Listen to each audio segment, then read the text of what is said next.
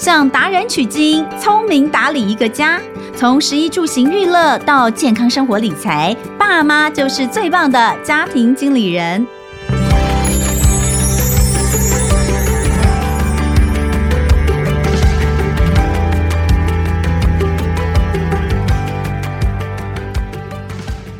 大家好，欢迎收听亲子天下家庭经理人，我是主持人萧同文。呃，还是在暑假期间，我相信很多爸爸妈妈都帮孩子准备了一些暑假的课程。嗯、讲我好了，之前我有一个朋友，他就一到寒暑假之前，他就会开始揪我。那他们会去参加这个，哎，我好像不方便把那个营队的名称讲出来。总而言之呢，就是去一个全部都讲英文的营队啊。那他说那个营队就是可能比如说三天五天。晚上还是会回家的啦，晚上还是会回家。但是呢，假设是三天或是五天，一整天的时间在那个地方，在那里面是不准讲中文这种应对。我说哇，那小孩不会很痛苦吗？尤其小孩如果才二年级、三年级这样还很小诶。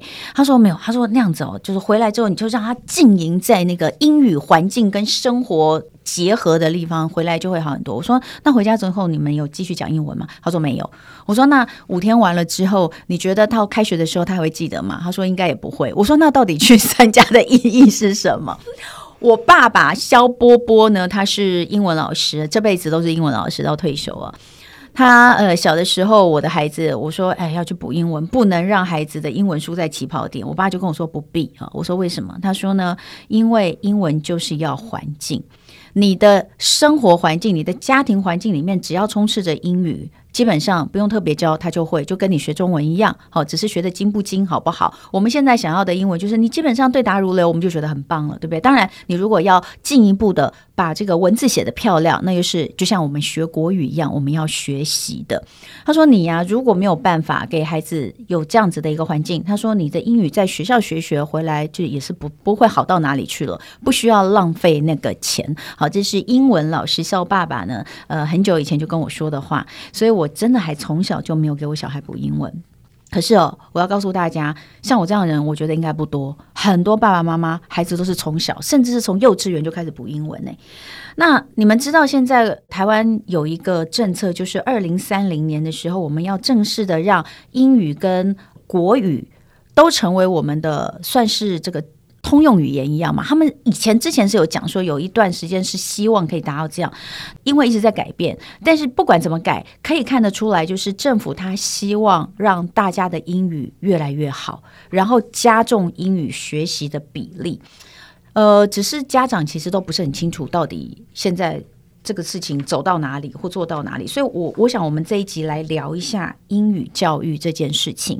对我们来说，它就是双语教育，因为我们有我们自己的母语。那今天我也要特别跟大家推荐一本杂志哦，这本杂志不知道大家有没有听过，或是有没有看过？那这也是呃天下杂志出版的季刊，叫《换日线》，他们是比较着重在一些国际的，那当然呃很多都是跟教育相关的哦。的一些议题上面，我觉得蛮不错的。如果你常骂台湾的媒体一点国际观都没有的话，那你要看一下《换日线》。今天呢，刚好《换日线》他们这一期就做了像这样子的一个双语教育的探讨，去借鉴国外，我觉得很棒。所以，我们今天就来聊一下这件事情。今天我们请到现场的就是《换日线》频道副总监以及内容主编，让我们欢迎林新平，欢迎新平。谢谢，谢谢主持人。大家好，我是《换日线》的内容主编新平。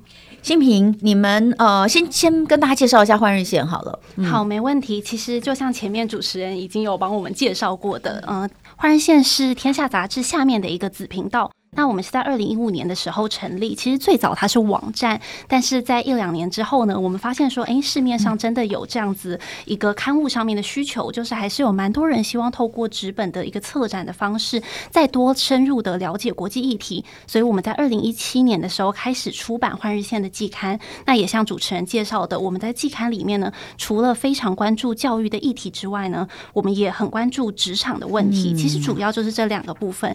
那呃，换日日线我们有来自一百一十多个城市的三百多位作者，他们都是遍布在世界各地，嗯、然后他们为我们带回他们第一手的观察，还有一些观点。嗯嗯，所以呃，这一次为什么会想要做这个？因为呃，我刚刚有讲哦，《换日线》是季刊，也就是三个月出一次哦。那呃，你们这一期 Summer 就是夏季刊的。主题是双语教育二零三零，接近新加坡，这是算是你们的封面故事哦。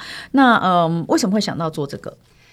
对，为什么会想要做这个呢？其实真的就是因为我们发现，嗯，二零三零的这个双语政策，它其实是在二零二一年九月的时候正式上路，所以到现在是将近要两年，还不到两年的时间。但是我们发现说，其实我们要去做这个题目的时候，我们也不太清楚双语教育或双语政策到底是什么。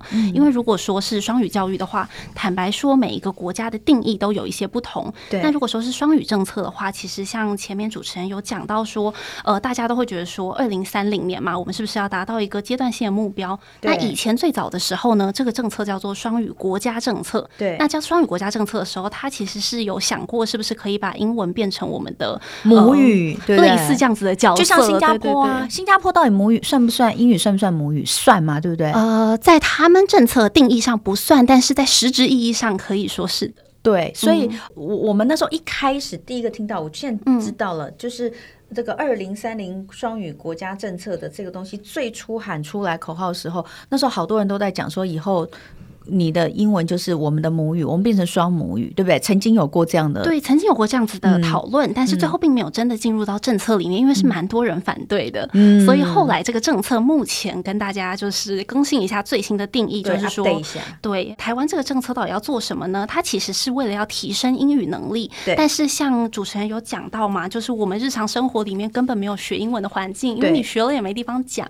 那政府也是看到这个问题，所以他想说，如果我们今天学校里里面的教学语言不只是中文，我也可以用英文来进行教学的话，嗯、然后学生也可以用英文给老师一些反馈。那英文不只是拿来教英文，因为如果用英文教英文，大家反应很直觉嘛。嗯、但是他现在的概念是说，我英文也可以拿来教体育，或者是我也可以拿来教数学、教自然等等。嗯、对，所以它变成了一个教学语言。那使用的频率增加了，是不是我们就有这样子的一个环境？嗯，好。其实啊，呃，听到这边，可能有很多家长，假设你的孩子，呃。念的是在台湾，因为台湾也有很多私校，他们是做双语的教育。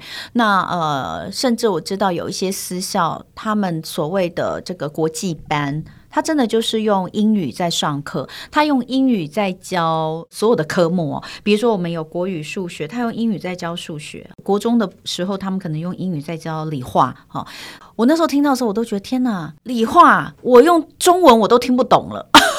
我也没错，这个我也很有体会。学数学也是，我光数字，数字也是一个语言，数字这个语言我就看不懂了。然后用中文教我也很困难。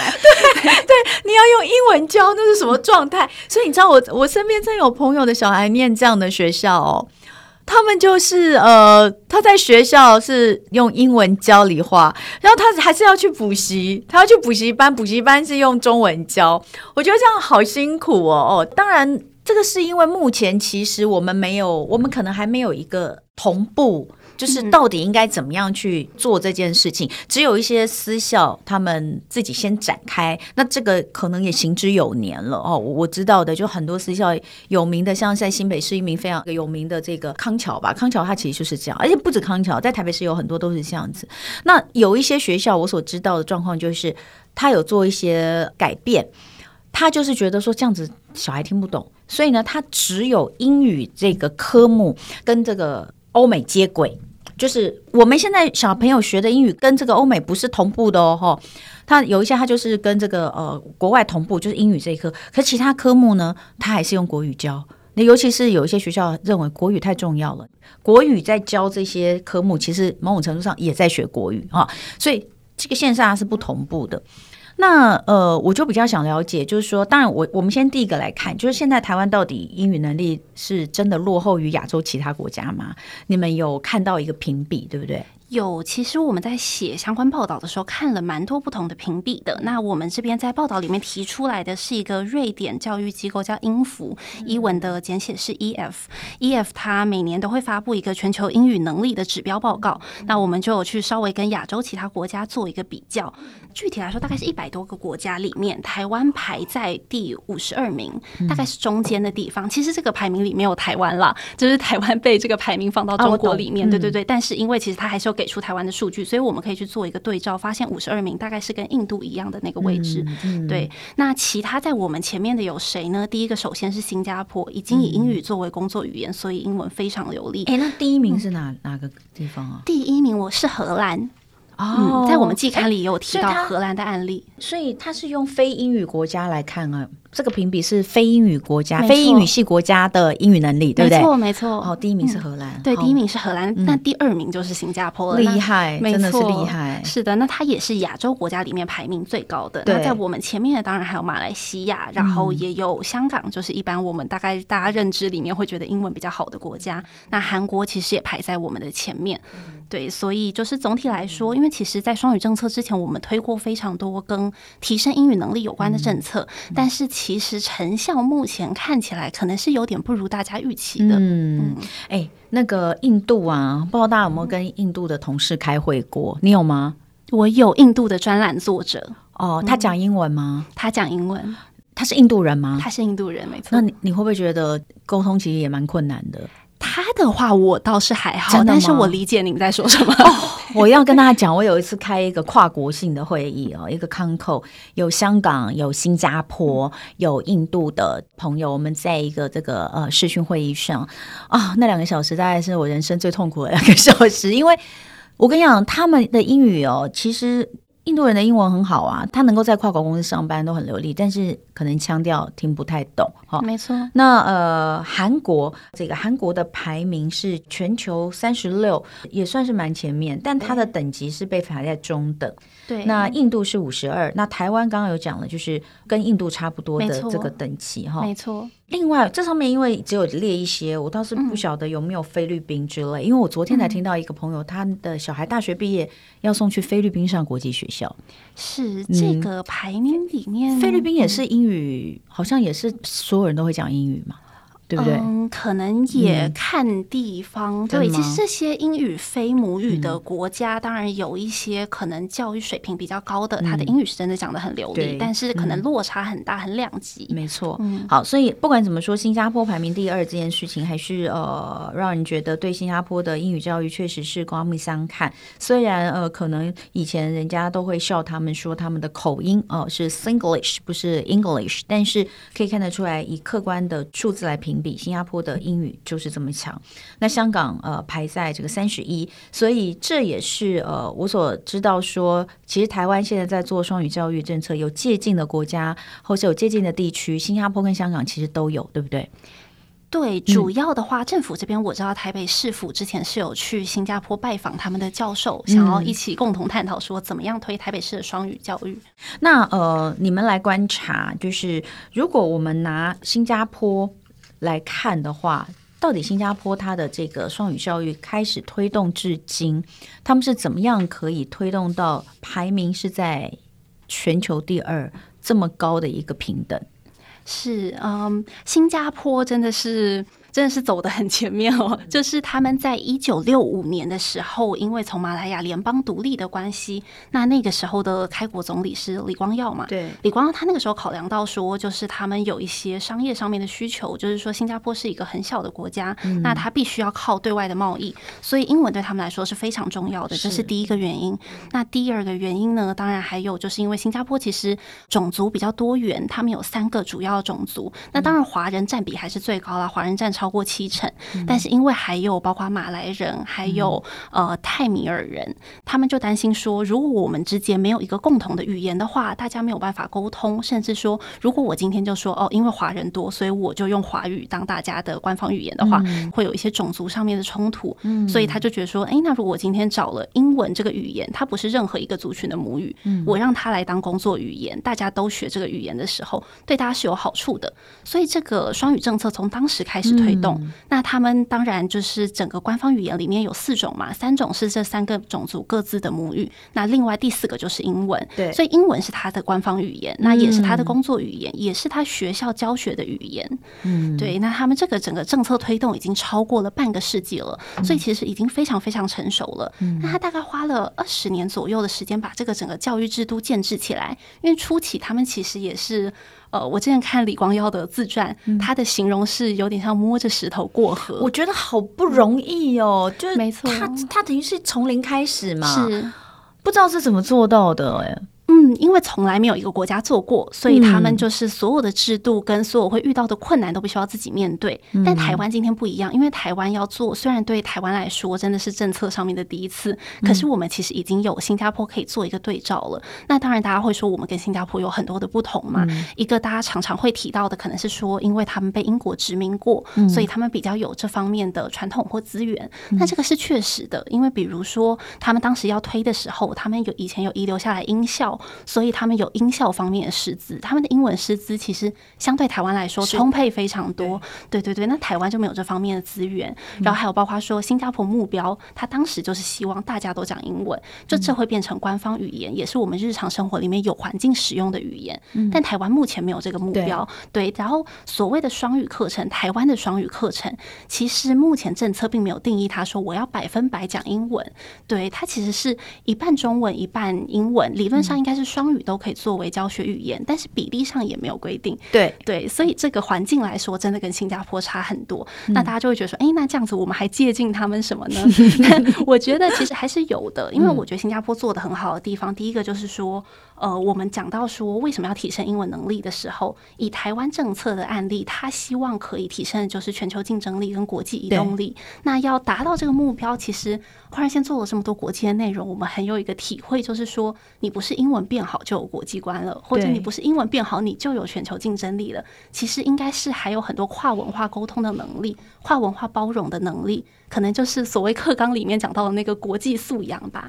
对，那我们觉得说，新加坡在培养学生的国际素养这一块，其实是做的蛮好的。嗯、所以，我们就是在季刊里面有谈到蛮多他们具体的一些政策的方向。嗯、那我觉得这一块就是他们不只是推英文，也把其他的能力培养起来的部分。嗯、有关于政策方向这件事情，我非常有兴趣。你可以跟我们多谈一下这个部分吗？是，没问题。嗯、呃，政策方向方面呢，就是他们其实在他们日常的课程。里面跟他们的呃生活里面，其实蛮常在就是告诉学生族群融合的重要性。嗯，比如说他们的呃，因为不同种族嘛，对，所以他们其实有四大节日，然后还有很多就是呃，他们各自种族的文化节日，他们都过。嗯、那在过这些节日的时候，就到教大家，就算你不是这个民族的人，嗯、你也要认识不同民族的节庆。嗯、那大家也是可以一起庆祝。嗯、所以就是大家真的是不分你我，会觉得这就是一个新加坡节庆，而不是你华人或者是你马来人的节庆。嗯，对，这个是其中一个。那还有一个我自己觉得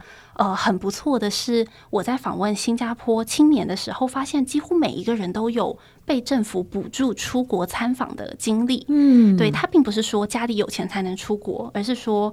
呃，在政策的补助之下，那政策当然它有它推广的方向，比如说像新加坡最近推的方向是比较偏亚洲的，它有一个政策叫 Knowing Asia，就是认识亚洲。如果直接翻译的话，那他希望就是说，以前新加坡可能比较多都是往欧美国家看，但是他们现在希望大家可以认识自己的邻居，就是看看这一些，比如说东南亚或者是亚洲的其他国家的发展，那有没有什么我们是可以跟他们未来在产业上面有合作的空间？因为其实很多的跨国企业到新加坡设点是为了要进攻东南亚市场，嗯，对，所以新加坡其实成为一个很重要的据点。那对他们来说，了解其他邻国也很重要。那他们就是很推荐学生说，你可以去学邻国的语言，那你也可以去邻国做一些田野调查等等。那这些都是有一些相关的计划会补助的。嗯，其实我觉得台湾当然当然原因或者是呃成效，绝对不会是一个两个的这个项目你就可以把它打造出来的哦。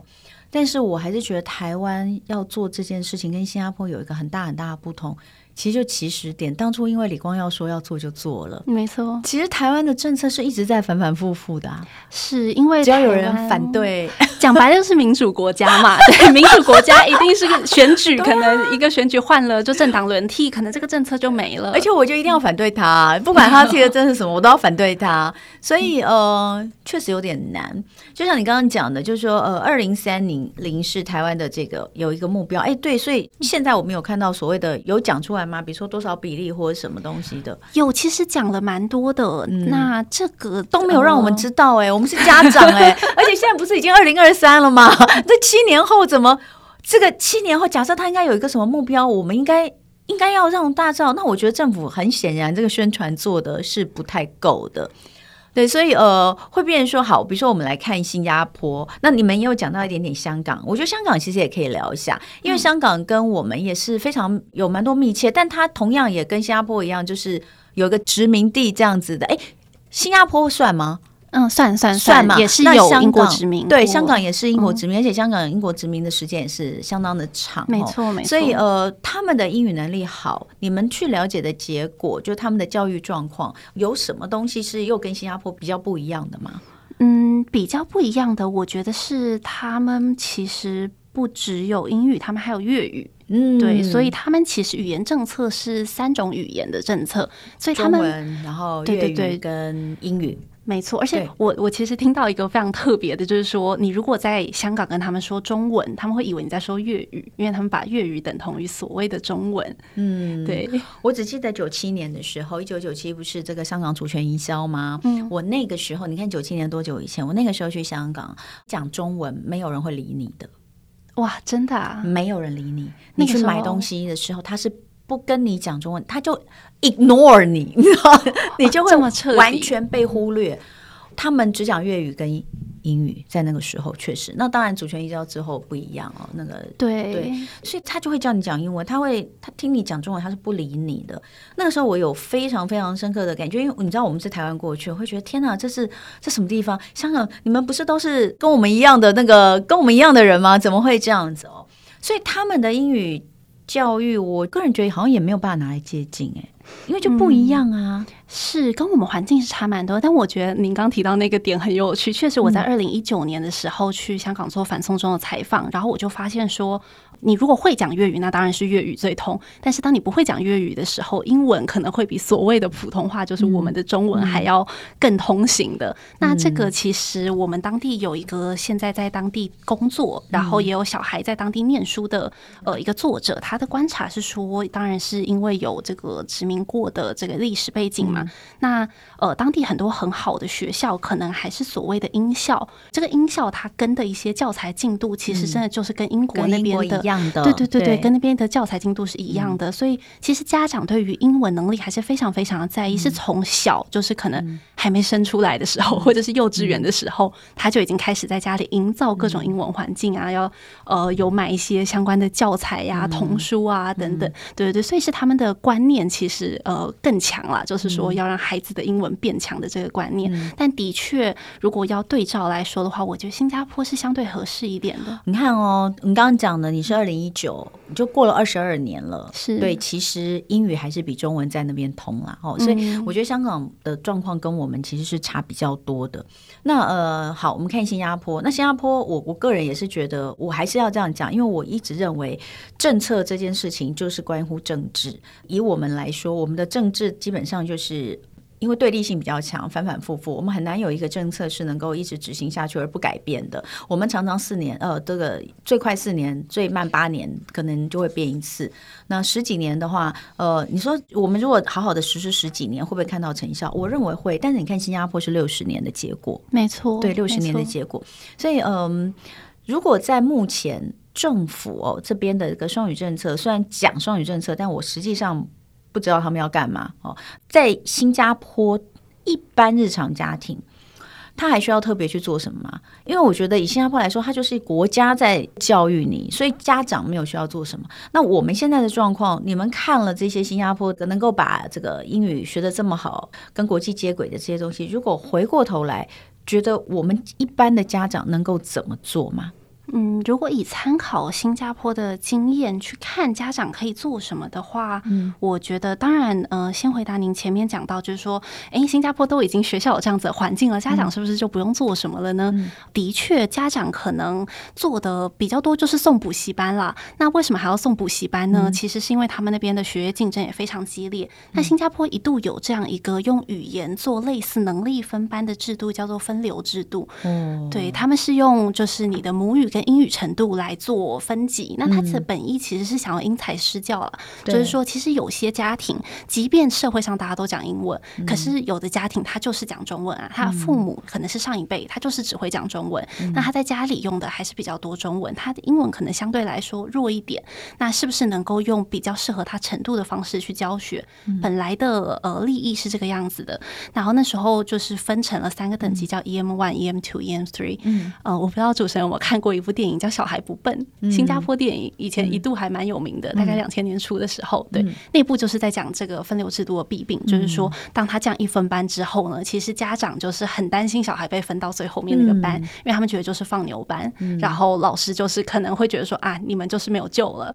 嗯，后来就是为了说不要让小孩的学习信心受到打击，也不要说变相的变成能力分班，所以后来新加坡在最近其实就是今年跟之前，当然小学部分他们很早就改了，但是呃后面中学的部分是最近才开始要改，他们也在教改，没错没 错，他们就是要排除掉这个分流制度，希望可以再用更精准的方式来教这个双语。嗯，那回到说台湾可以借鉴什么呢？我觉得一个像您讲到的，就是说新加坡花了六。六十年，那我们真的是首先不能操之过急，嗯，我们不能期待教育就是要立竿见影。我今天推的这个政策，过了七年我就要看到百分百的成果，就是这是不可能的。所以，呃，我是蛮建议，就是爸爸妈妈不要着急。对，那其次的话，我觉得如果看新加坡的案例的话，就是说，你如果没有让孩子找到一个学习的动机的话，他没有这个兴趣，他其实是逼他，他也许当下可以，但是他其实学习效果是。没有那么好的。哎、嗯，其实里面你们有提到一个林子斌教授，对不对？是，是他的他自己本身是呃双语教育的研究者，对那太太也是中学的英文老师，是。可是他们也不逼小孩学英文哦。没错，没错。嗯、子斌老师的书在亲子有出，嗯、然后也是谈双语教育的。嗯、对，他本身是师大教育系的教授，嗯、那他研究双语政策，事实上他也开设 EMI 课程，他是完全有能力用全英文教学的。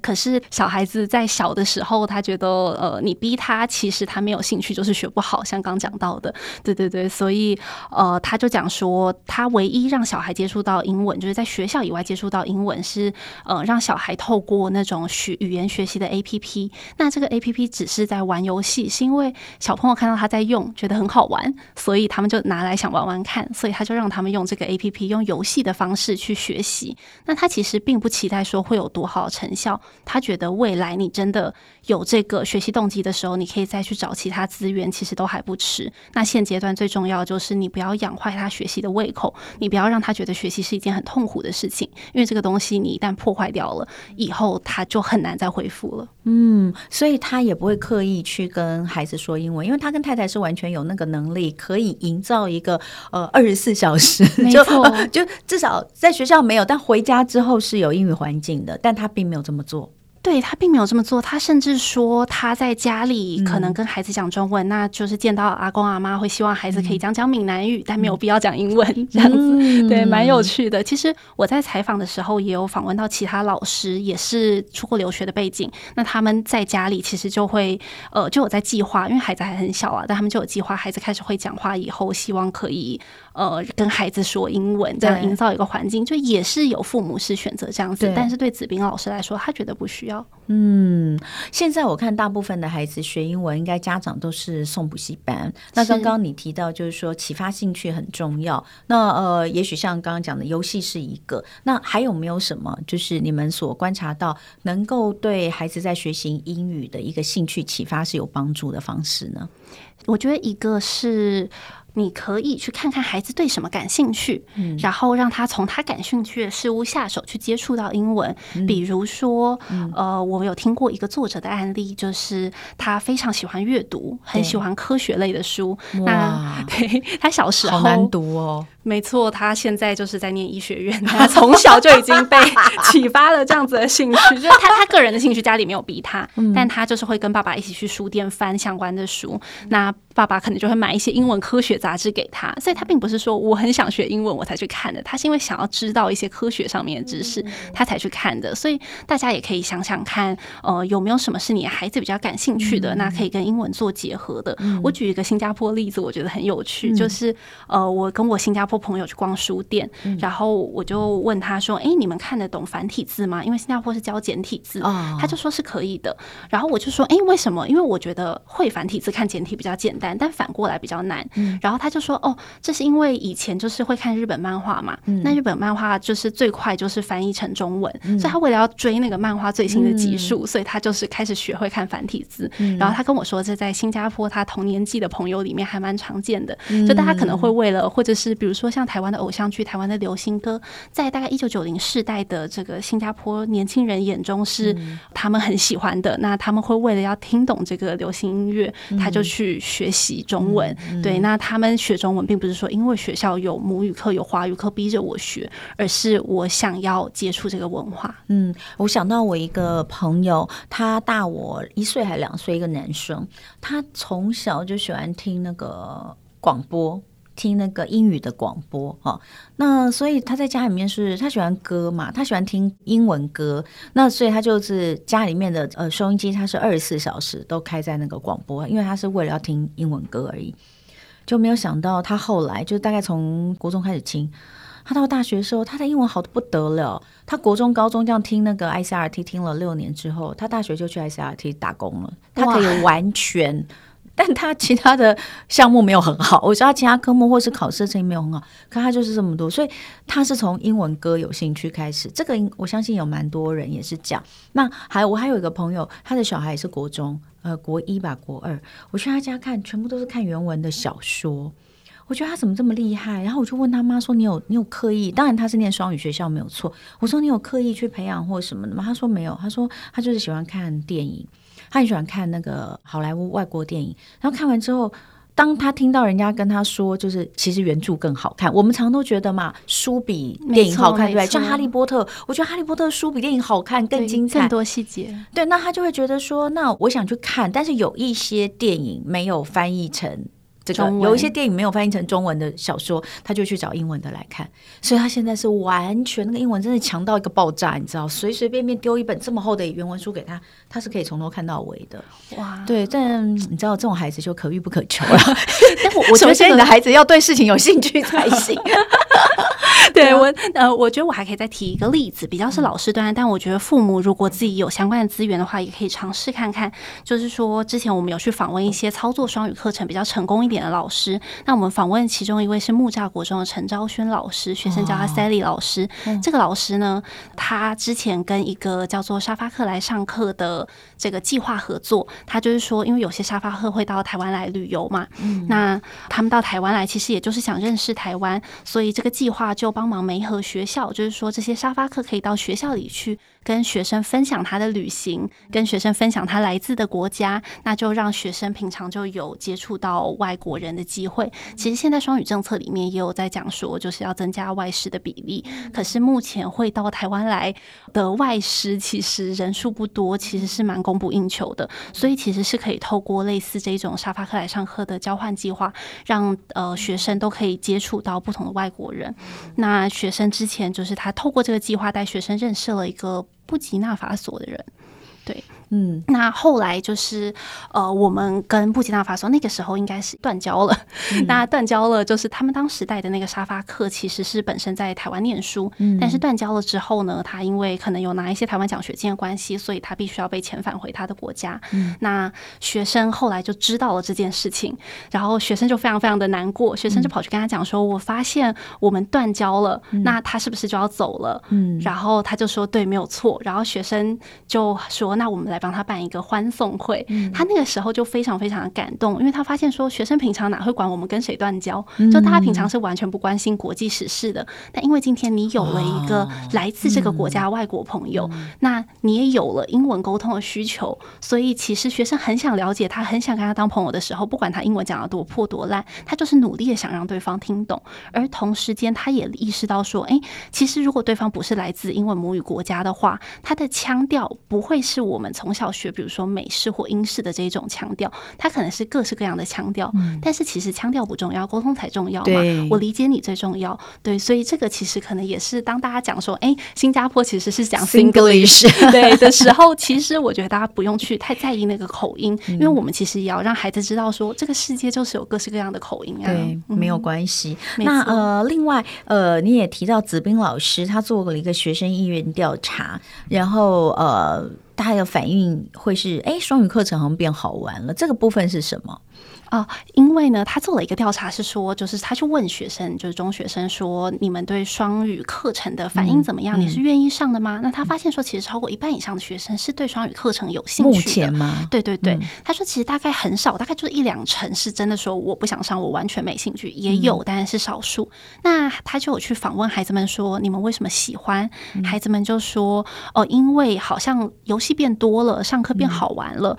那他就去想说，为什么会有这个这样子的状况呢？其实也很像是 Sally 老师的操作，就是说，当老师要去操作双语课程的时候，因为他跟以往备课的方式不一样，所以老师他要去重新思考这个课程怎么设计，学生才会听懂，而且学生是有兴趣听的，所以他会带入比较多游戏的方式，或者是带入比较多的呃团体活动，一些比较灵活的操作。对，结果学生就反而更喜欢上课了，因为他们觉得好玩。嗯，OK，好，所以呃，今天跟大家聊一下。就是这个对于家里面有孩子的家长来说，其实是非常重要的。就是我们国家的双语政策哦，一直有一个二零三零年，但是我们真的不晓得二零三零年的时候，其实到底会有什么改变，不知道。我觉得第一个就是呃，政府也许要更多的方式让让民众跟婚姻家长能够理解。我们当然也会希望我们可以做一些准备等等哦，但是可以让大家知道，就是说现在呢，政府一直有说要把双语做起来。那呃。我们接下来就看看在学校里面的课程，比如说像刚刚你最后讲到的这个学校的大家觉得双语课程变好玩。那这些课程是什么样的课程？是在一零八课纲之后，他们有做一些什么样的改变吗？这些东西，我觉得其实呃，爸爸妈妈都可以去跟孩子也可以讨论一下。那如果今天呃是觉得孩子就是要补习的话，其实或许也可以从让他们觉得比较有趣的那种学习方式开始做一些课外的学习。那不要在这个孩子刚开始学英文的时候就扼杀他对这个。这个科目的呃兴趣哦，让他觉得这就跟其他让我觉得学的很痛苦的，比如说我啦，数学来说，我就觉得很很烦，这样也不太好。那最后，我还是请新平，能不能推荐大家跟今天主题呼应的一些工具跟资源？是啊，呃嗯、我觉得首先很推荐子斌老师的这一本书，它的书名就叫做《双语教育》，嗯、副标题是“破除考科思维的二十堂双语课”。嗯、那里面其实有蛮仔细的在分析说，台湾以前的英语教育是怎么做的，遇到了哪些问题，以及家长现在如果说双语教育要来了，嗯、那家长可以怎么做，有哪一些操作方式，不管是呃老师还是家长，我觉得都蛮值得一读的。嗯、那当然，另外一个的话，就是也很推荐大家我们这一期的季刊，因为里面其实也有提到一些新加坡经验以及台湾可以借鉴的做法。嗯，哎，换日线这本杂志，你们主要的 TA 是谁？我们主要的 TA 其实蛮广的，嗯，呃、有。大概几群人，一群是年轻人，对，就是向往国外，希望以后可以出去。他会想要看一些类似学长姐的经验，嗯、了解一下出去有哪些资源、机会跟可能性。嗯、那还有一块很大的，其实是家长跟老师，因为他们是很希望可以把这样子的国际观、世界观带到教室里面的，嗯、或者说带到家里面。所以我们其实有有过电访过那个家长，跟我们分享说，呃，他希望孩子以后是有兴趣到国外去看看，但他很怕孩子就是在台湾。呃可能过得比较安逸，嗯、或者是确实没有这个兴趣，嗯、所以他就偷偷把《换日线》放在茶几上，嗯、希望孩子可以不经意的去翻一翻，那看到一些有趣的故事，也许对世界有兴趣，就会想走出去看一看。嗯，好，那《换日线》杂志当然跟一般杂志一样，它每一期会有一个 cover story 哦，像这一期的 cover story 就是我们今天的主题，呃，双语教育，然后看看新加坡是怎么做的，跟里面其实有很多其他的呃文章都蛮有意思的哈。那主题就跟刚刚新平说的差不多哈。那比如说我刚刚看到有一篇这一期的，还在认为小时不读书，长大当记者嘛哈？过来人从业经验谈念新闻性值得嘛？我看到这张图片竟然是我我的书的封面啊！真的吗？我有一本书就是那个啊，就是呃，记者不是你想想的那样嘛？是萧彤雯的新闻现场，我们就是用这张当封面。哇，那您看了一定很有感。没有那个。我想我，我因为我比他资深嘛，而且我应该、嗯、呃，我我做新闻是做整整二十年，都是第一线 daily news，我们可以讲的东西一定更多，所以我把它写成一本书，而不是一篇文章。但是我要讲是很有趣，就是说这本杂志，我在我这样翻，它确实有年轻的职场的东西可以让大家看，又可以接轨国际，我觉得很棒。所以不是只有他们的 cover story 哦，这个杂志我也很推荐大家可以看一下哈。那今天非常谢谢，再次的谢谢新平来跟我们聊天，呃，那以上刚刚新平讲到的资讯，比如说像是书啦等等杂志，参考一下我们节目下方的资讯来，我们都有放连接。那再次谢谢新平来到我们的节目，谢谢，谢谢主持人，谢谢大家。好，也谢谢大家今天收听家庭经理人，我是彤雯，亲子天下 Podcast，周一到周六谈教育聊生活，开启美好新关系，欢迎订阅收听 Apple Podcast 跟 Spotify，给我们五星赞一下，欢迎大家在许愿池给我们回馈，我们下次见喽，拜拜。